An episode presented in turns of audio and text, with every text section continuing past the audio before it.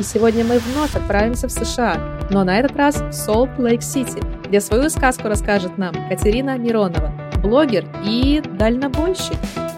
Я, если честно, сама не поняла, как здесь оказалась. Когда окунаешься в эту реальную жизнь, да, буквально тебя бросают, скажем так, да, то тебе просто некуда деваться, и ты рано или поздно все равно заговоришь. В Америке немножко по-другому. Особенно американцы относятся друг к другу и к приезжим. На меня смотрели как обезьянку за рулем. Ола, амигос! Привет, друзья! С вами Ева Сытина, и это подкаст «Сказки иммигранта». И сегодня мы вновь отправимся в США, но на этот раз в Солт-Лейк-Сити, где свою сказку расскажет нам Катерина Миронова, блогер и дальнобойщик. Катя, добрый день! Добрый день! Очень необычная профессия у тебя. Я прям столько у меня вопросов по этому поводу, уже прям не терпится мне их тебе задать. Если честно, я это очень часто слышу. Ну, для наших реалий все-таки, для России, для всего пространства СНГ, правда, это очень необычно. Вот, поэтому мне очень-очень интересно, и давай скорее будем начинать. А, давай начнем с того, с самого начала, да, как ты оказалась в США, как и многие студенты, поехала в США благодаря программе Work and Travel. Программа подразумевает, что студенты возвращаются в свои страны, однако ты осталась. Как это было, на основании чего и было ли тебе страшно? Однозначно было страшно. Страшно оставаться в незнакомой стране угу. а, с практически нулевым знанием английского. Это было очень сложно и морально, и а, в плане того, как найти работу после всего этого. А, ну, я имею в виду после work and travel. Угу все-таки по work and travel, когда ты приезжаешь, у тебя уже есть работа, ты знаешь, куда едешь, у тебя есть а, плюс-минус а, жилье, где ты будешь жить. А, ты это все уже знаешь заранее. Поэтому, конечно, это намного легче.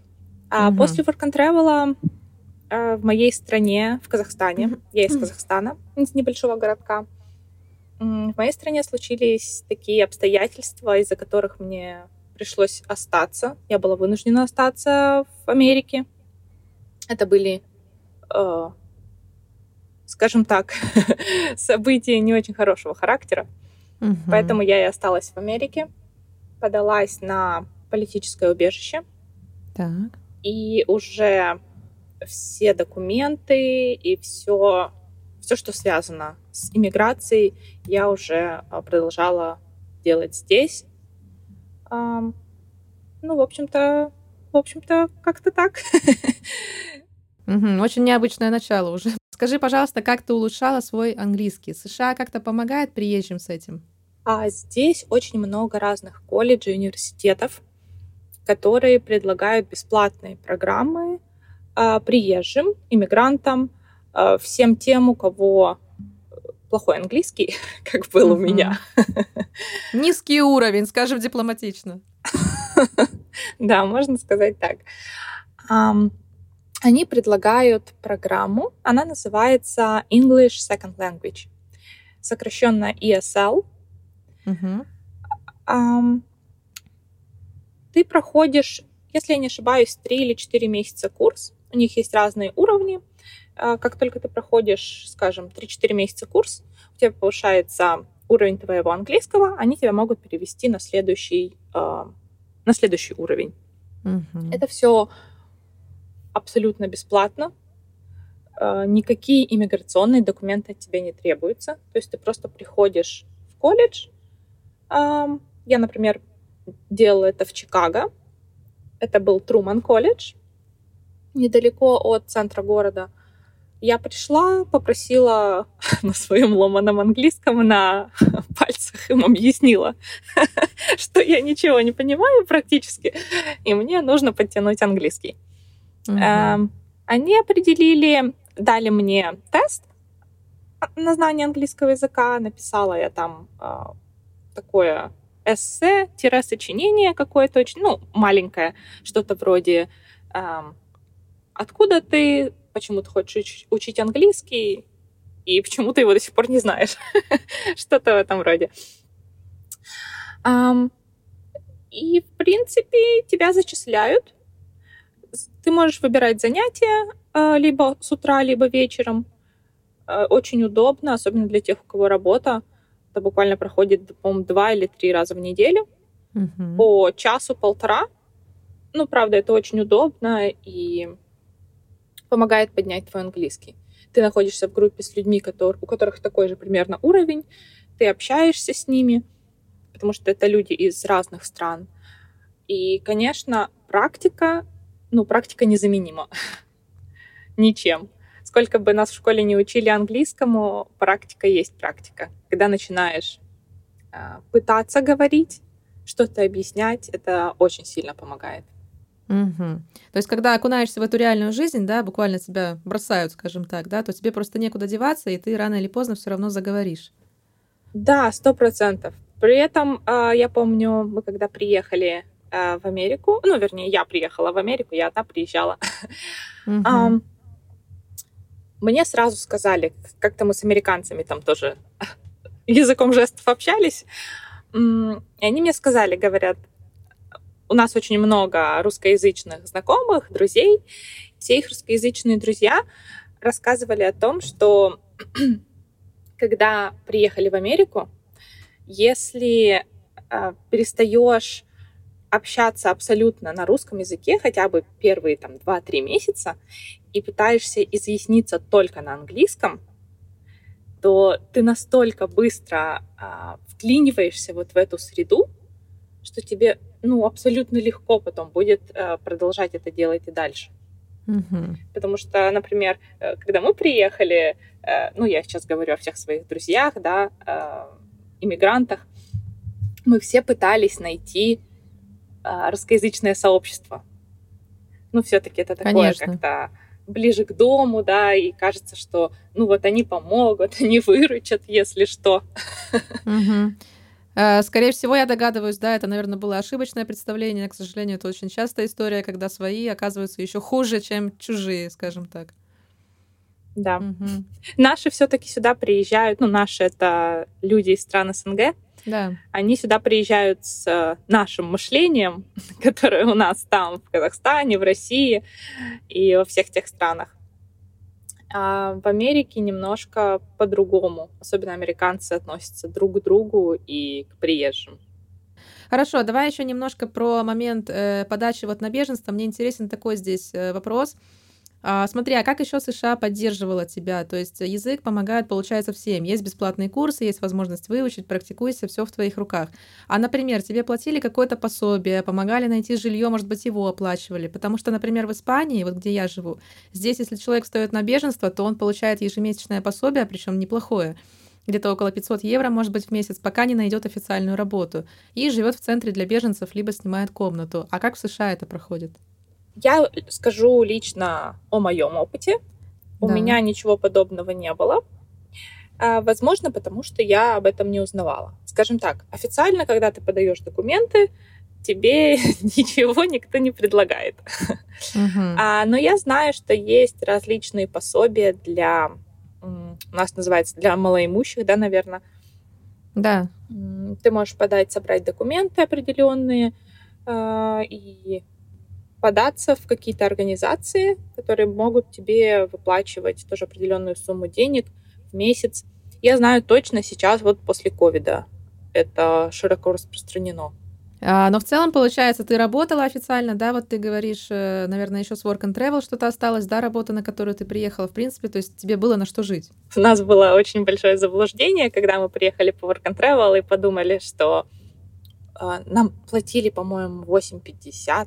Мгм. Мы подумали, ого, 8,50 в час? Так это если мы поработаем в неделю 40 часов, то это будет сколько там? Э, 320 долларов, да? Э, В неделю. Ого, ну ничего себе, а еще найдем вторую работу. А по итогу у меня первый чек был на 20 долларов за первые две недели.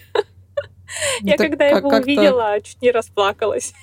Конечно. А у нас а, сняли за жилье, у нас сняли какой-то депозит. А, здесь очень много снимают налоги. Если ты официально работаешь, тебя снимают за страховку. А, Мгм. есть налог штата, налог федеральный. И это все накапливается, накапливается, и вышла не очень приятная сумма. Потом мы Мгм. устроились на вторую работу, И, конечно, было чуть-чуть легче, но все равно ожидаемых а, денег мы не получили. Поэтому после Work and Travel мы поехали э, вчетвером с ребятами путешествовать. Ну, так, насколько могли по хостелам и на своих двоих в целом. Uh-huh, uh-huh. Вот. После того, как мы попутешествовали, эм, мы решили, ну вот я говорю, что произошли такие ситуации, э, произошла после того, как мы попутешествовали, произошла такая ситуация, как я уже говорила ранее, у нас не оставалось денег.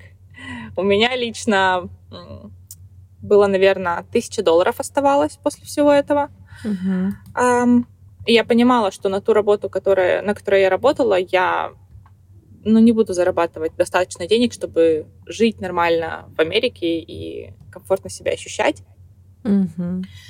Um, мы решили изначально оставались с девочкой. Она поменяла документы на туристическую визу тогда, uh, потому что она просто хотела, ей было интересно, что и как в Америке. Uh-huh. И мы, значит, э, остались изначально в Сан-Диего, э, пытались найти работу, но когда ты только подаешь документы на политическое убежище, у тебя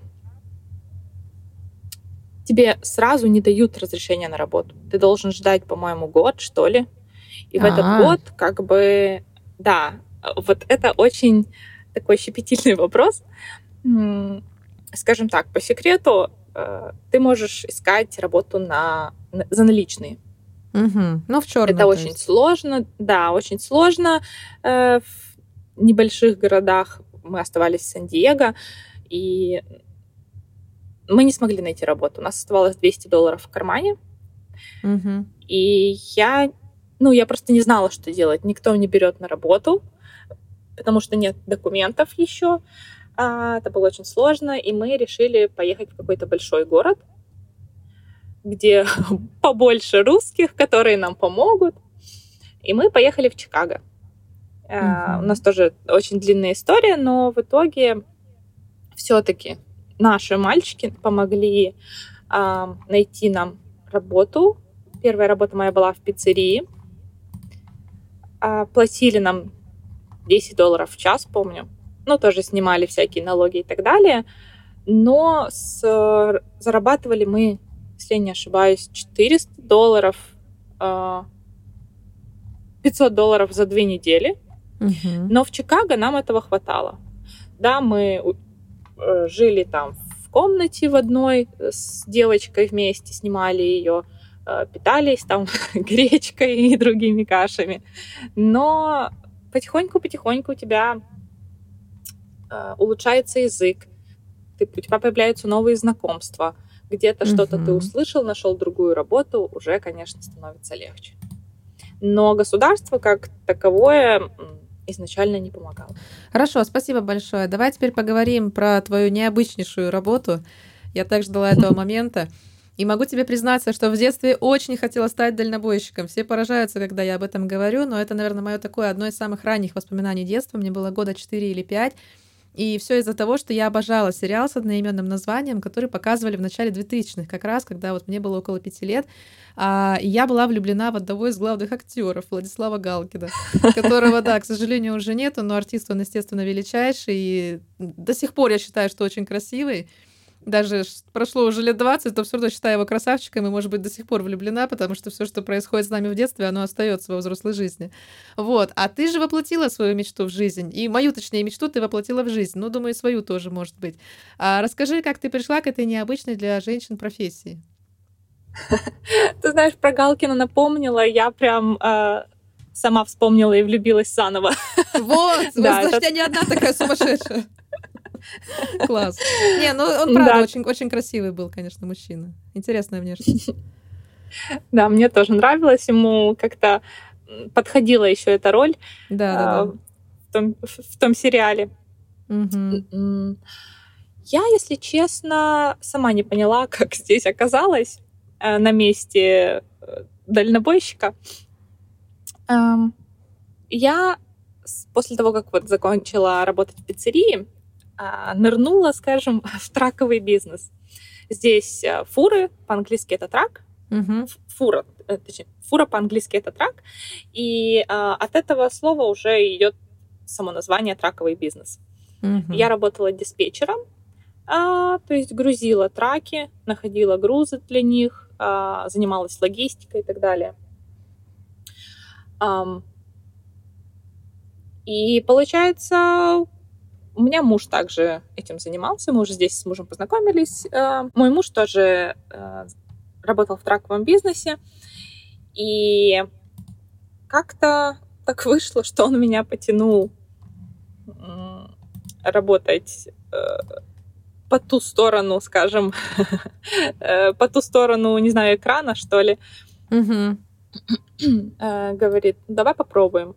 А мне всегда так хотелось, у меня дедушка был, ну, можно сказать, дальнобойщиком, Так. а, всегда был в дороге, и он ездил на такой большой фуре, мне так это нравилось. Я думаю, о, ну, может быть, мне тоже зайдет. И зашло. Ну, конечно, в этой профессии, наверное, держит все-таки финансовая сторона вопроса тебя, А, потому что это одна из самых хорошо, э, хор- одна из самых прибыльных профессий в Америке. Серьезно, ничего Где- себе. Да, где Вау. не нужно в целом а, какого-то профильного образования, да, я, я имею в виду там 4-5 лет учиться а, в университете или что-то подобное. Мгм. Здесь ты закончил школу, CDL, она, CDL школа называется. А, Это от сокращенное название от Commercial Driver License, то есть коммерческие э, права. Мгм. Ам, Ты заканчиваешь здесь школу, она длится три месяца, и тебя отправляют в путь-дорогу. А подожди, получается, давай это переведем на русские реалии, российские реалии, да? А, получается, как бы эти права тебе помогает получить вот эта компания, или ты изначально приходишь, ты уже должна иметь вот эту категорию для вождения больших фур. А, нет, ты должен изначально пойти в эту школу, учиться. Стоит это, кстати, от двух до трех тысяч долларов, Мгм. эм, в зависимости от штатов, от школ и так далее.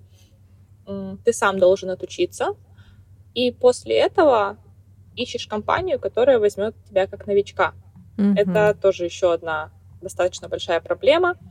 Э, Мы сами наткнулись на таких недобросовестных э, наших людей Так. э, в надежде, что они нам помогут, потому что большинство, больши- большинство компаний, таких очень крупных, они не готовы брать новеньких водителей.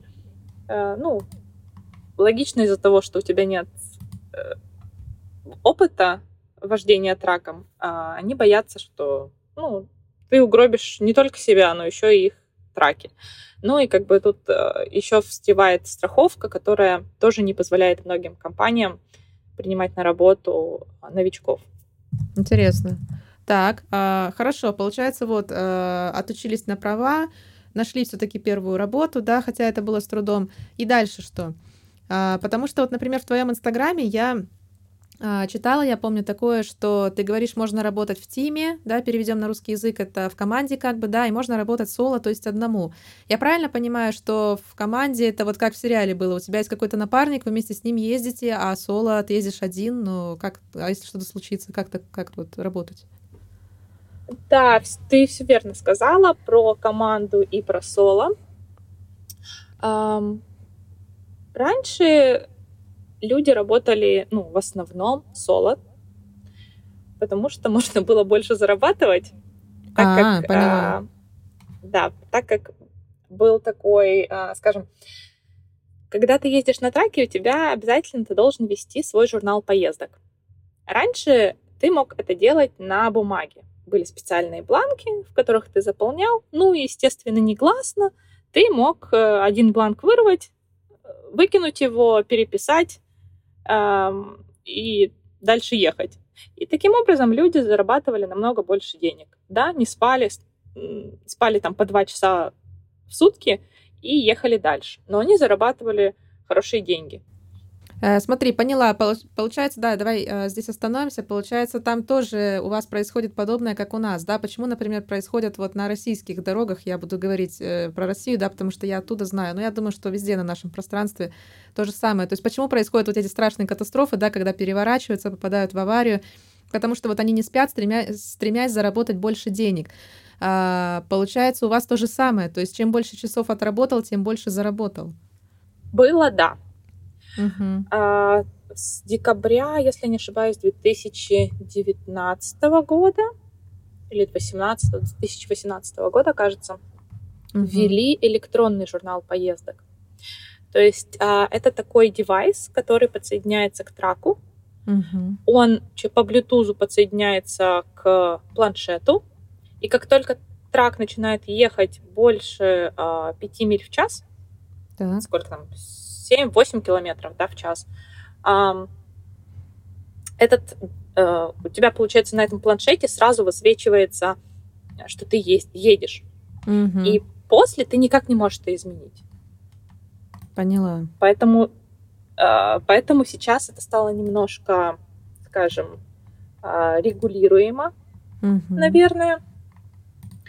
Опять же, наши люди пытаются где-то найти какие-то лазейки и уже придумывают там разные э, софты, чтобы это все изменить и так далее. Ну, э, как по мне, лучше работать как есть по правилам и тем самым обезопасить себя и других на дороге, потому что это все-таки очень ответственная работа. Угу, конечно. А, когда ты едешь груженный 40, 40 тонн, это ну, такая махина, которая может э, ну, убить не только людей, но и, не знаю, не, ну, не только вот так, знаете, э, знаешь, собьешь э, человека на дороге, а можно же в какую-то аварию попасть, такую, где это будет очень большое а, количество народу, то есть, ладно, это можешь не записывать, это я уже какую-то фигню несу. Нет, нет, все нормально, да, что, конечно, это очень опасно, потому что, во-первых, и сам водитель, да, погибнет, и еще кто-то пострадает, если кто-то будет на дороге, естественно. Поэтому я, я понимаю. Касаемо, знаешь, недавно, а, буквально три дня назад, что ли, в Колорадо, может быть, ты слышала, два года назад парень 20-летний тоже сел буквально за руль трака э, полгода назад, и угу в 2019 году э, в горах у него отказали тормоза на траке. Так. И он очень большую аварию сотворил. Э, погибло 4 человека, очень много, там около 50 человек пострадало. Там было всего, по-моему, если не ошибаюсь, в аварии включено 80 машин. Ужас. И он был, скажем, зачинщиком всего этого. А вот был суд, и три дня назад его приговорили к 110 годам лишения свободы. Ну, иными словами, на пожизненное, конечно. Да. Ну, угу. то есть это, это страшно. И угу. не спать, эм, спать по два часа, точнее, три часа в день, ну, я не знаю, я к такому не готова. Конечно, да. Я тоже себе такое не представляю. А, хорошо, а как в США относятся к женщинам-водителям траков? Два года назад, три года назад, когда я только начинала, конечно, на меня смотрели как обезьянку за рулем. Даже в а, США, получается. Да, они, ну, то есть для них это было что-то с чем-то. Это было очень такое, было много ситуаций, когда, например, э, я приезжала, вот мы ездили изначально в тиме, то есть в команде, да, с мужем. Угу. Я приезжала на загрузку, а мы еще ездили тогда на э, таком типе трейль, с таким типом прицепа.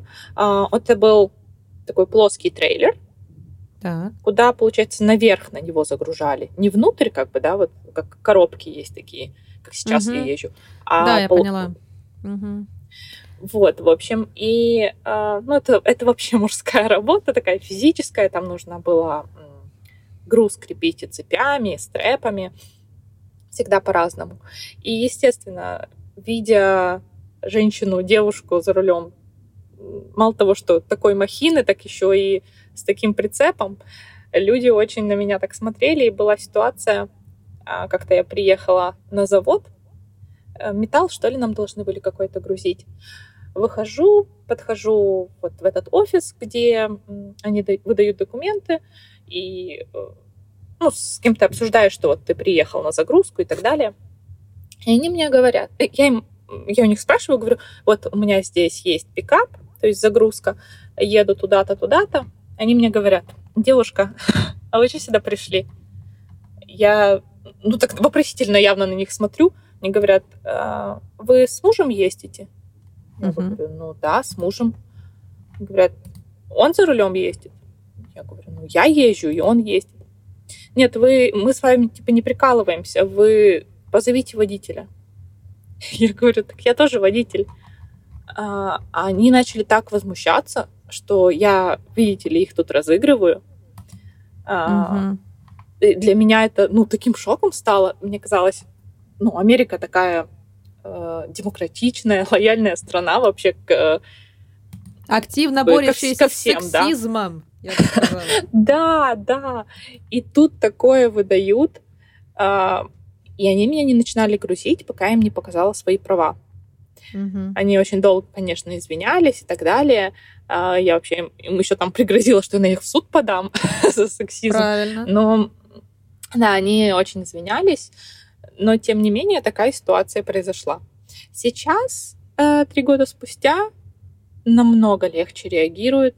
Э, обычно просто говорят, ой, у нас так редко бывают девушки, э, это так приятно видеть, что вы за рулем трака и так далее. Потому что сейчас стало намного больше тимов, команд, где парни с девушками, ну или мужья с женами, да, ездят. Сейчас стало более распространено. Понятно. Ну, и это к лучшему, да. Я очень рада этому, конечно. А, наше стереотипное представление об этой профессии такое. Тяжелая сидячая работа, ночевки, плохое питание, низкая зарплата, опасности. В США все так же или эту профессию уважают и для нее есть все условия? Я бы сказала, что, возможно, уважают, ну, особенно после ковида стали уважать, потому что э, со всей этой ситуацией в Америке, если бы траки перестали работать, вся Америка бы остановилась. Потому mm-hmm. что если, например, в России или да, в Казахстане, я говорю на примере, а, большинство построено на железной дороге, ну, все перевозки, да, какие-то да. э, продукты питания и так далее. В Америке это все делают траки. Угу. А, и вот после 2019 года такое пошло прям такой бум, что ли, все и какие-то плакаты, наклейки клеят, что спасибо э, тракистам, спасибо, что вы работаете, что вы нас не бросили и так далее. Это uh-huh. по всей Америке, но это прям чувствуется очень так э, приятно, скажем. Uh-huh, uh-huh. Раньше, конечно, это было, ну, не то чтобы второй сорт тракисты, но где-то очень близко к тому. Сейчас немножко ситуация изменилась. По поводу э, остановок, ночевки и так далее. Но здесь есть специальные места отдыха, они называются рестерии, где траки могут останавливаться. А, есть тракстапы, то есть это стоянки э, на заправках, где траки тоже могут останавливаться на ночевку.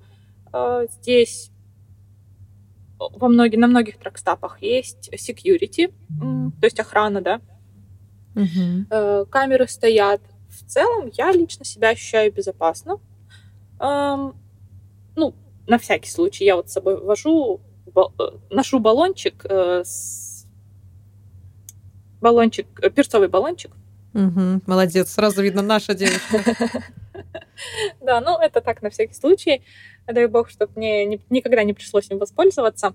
Конечно. Но тем не менее. По поводу, скажем, туалетов, душей и да. Уход, ухода за собой, да. Да. Особенно как для девочки.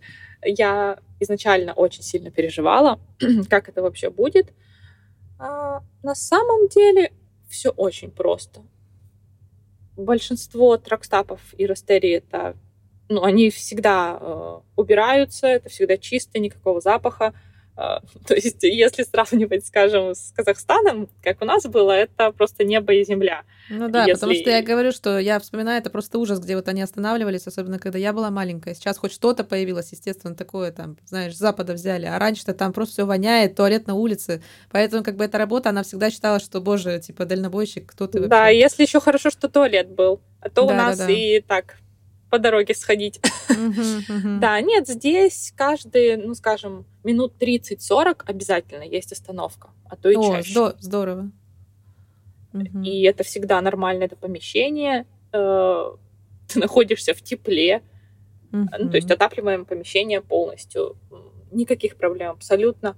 Всегда на тракстапах есть э, несколько душей, это отдельная кабинка, э, где я часто в Инстаграме у себя показываю э, людям, что вот захожу в душ, это практически как дома, ну, он выглядит практически как дома. Э, там туалет есть, раковина, э, душевая кабина, тебе дают полотенце, э, там всегда есть шампунь и гель для душа, ну, поэтому я бы сказала, что сделано для людей. Mm-hmm. Все для того, чтобы люди работали, зарабатывали деньги и но мне это нравится. Угу, здорово. Здесь относится. А, а вот такой момент. Э, бывают такие случаи в Америке, остановитесь, моргают, у вас якобы пробило колесо, мы вам поможем, останавливаешься, а, и выходит нож, и вот давай, отдавай все деньги. Бывает такое? Или как-то за этим следят, и нападений не происходит? Честно, я живу в Америке 7 лет уже. Ни разу такого не слышала. Угу. Um, возможно, случается. Я не могу говорить со стопроцентной вероятностью, но лично я такого не слышала. Хорошо, да, потому что у нас это достаточно частая история, уже, конечно, люди все это слышали, уже на это не реагируют, но все равно придумывают э, эти мошенники другие какие-то, не знаю, хитрости, люди останавливаются, ну и вот попадают, конечно, э, под вот эту опасность. Хорошо, такой вопрос. А, три вещи, без которых ты не выходишь в рейс. Интересно.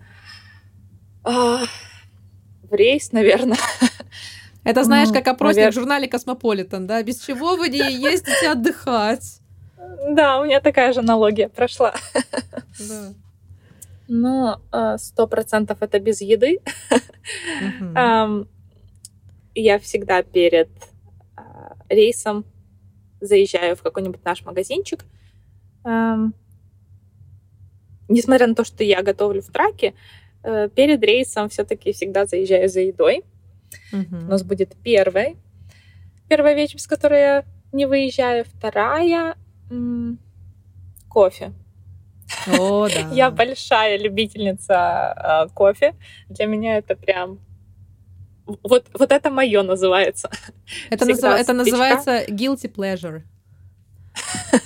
да, сто процентов ну вот стараюсь в последнее время переходить на чай, но все-таки э, кофе с утра это a must, знаешь. Uh-huh, uh-huh.